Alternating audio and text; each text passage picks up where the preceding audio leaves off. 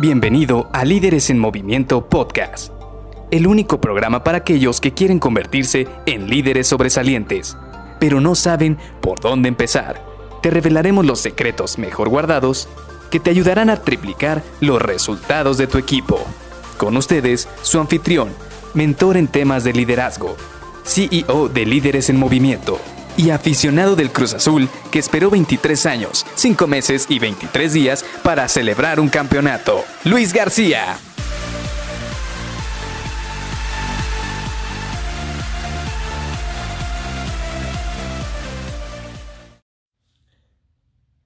Buenos días, te presento a Jesús.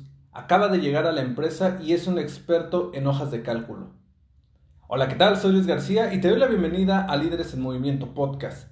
¿Cómo te sentirías tú si llega una persona, un compañero del trabajo o incluso tu jefe y te presenta una persona de la manera que iniciamos este episodio?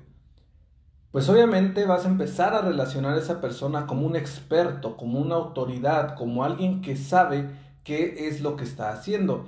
Y prácticamente ese es el principio que vamos a platicar el día de hoy. Hay un principio de influencia que nos permite a nosotros poder de alguna manera respaldar decisiones, pensamientos o incluso actitudes que tienen las personas. Y esto se debe a este sentido de autoridad. Por ejemplo, cuando estábamos pequeños teníamos a nuestros padres y ellos tenían la autoridad por, el, por la parte genealógica, pues ellos fueron quienes, quienes fueron nuestros padres y tenían esa, esa autoridad sobre nosotros.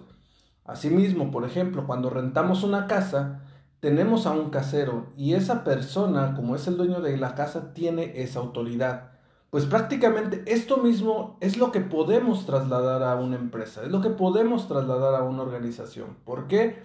Porque, como lo decía al inicio, siempre van a haber personas dentro de nuestro equipo o dentro de la organización que podemos nosotros saber o identificar como líderes, como autoridades, como expertos, como aquellos que ya tienen esa experiencia suficiente como para que, pues de alguna manera les creamos todo lo que dicen o gran parte de lo que dicen.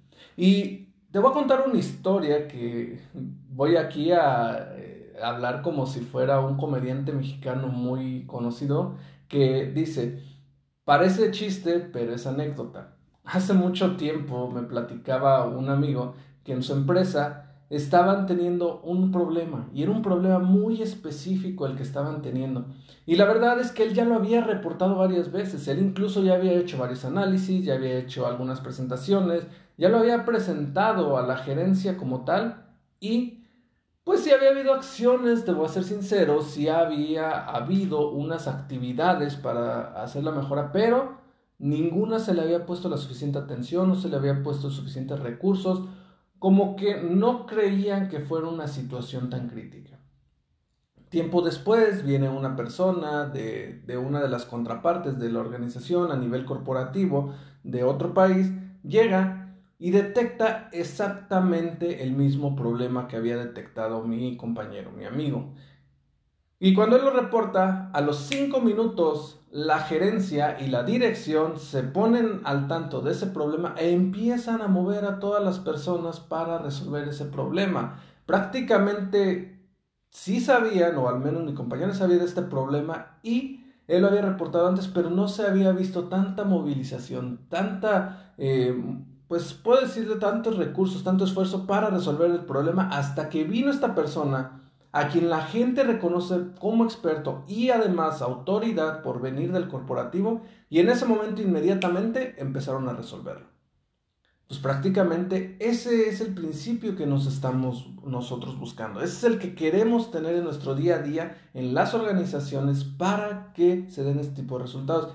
Y sí, en este momento quizás pase por tu cabeza de, bueno, es que la organización debía de haber tenido canales para poder ayudar al primer este, empleado, al primer colaborador y que lo que él dijo se pudiera poner sobre la tierra. Pues sí, ese es el deber ser, pero hoy no estamos platicando de eso, hoy estamos platicando del principio de influencia. Así que para terminar de redondear este tema, te voy a decir primero dos maneras en las cuales rápidamente uno puede conseguir este reconocimiento como un experto. Definitivamente la primera es a través de reconocimientos.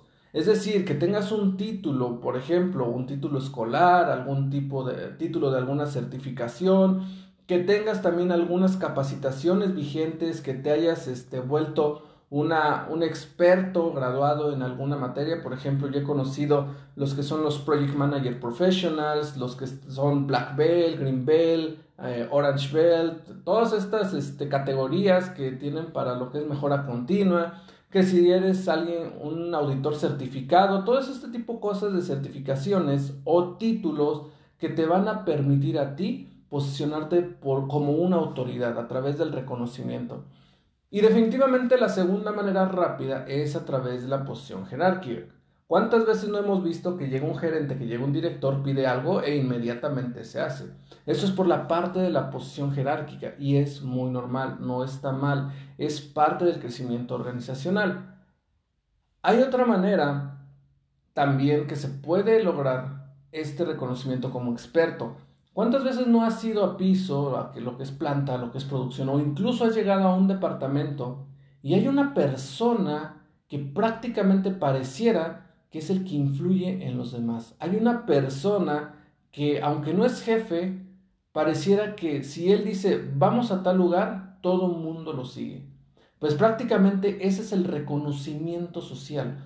Cuando la gente ya lo reconoce como un líder, como un experto, como una autoridad, cuando a pesar de que no tiene certificaciones, a pesar de que no tiene posición jerárquica, él se ha ganado ese reconocimiento de sus colaboradores, de sus pares e incluso hacia arriba para identificarlo como un experto. Y créeme, en mi carrera profesional yo he conocido bastantes expertos de este estilo.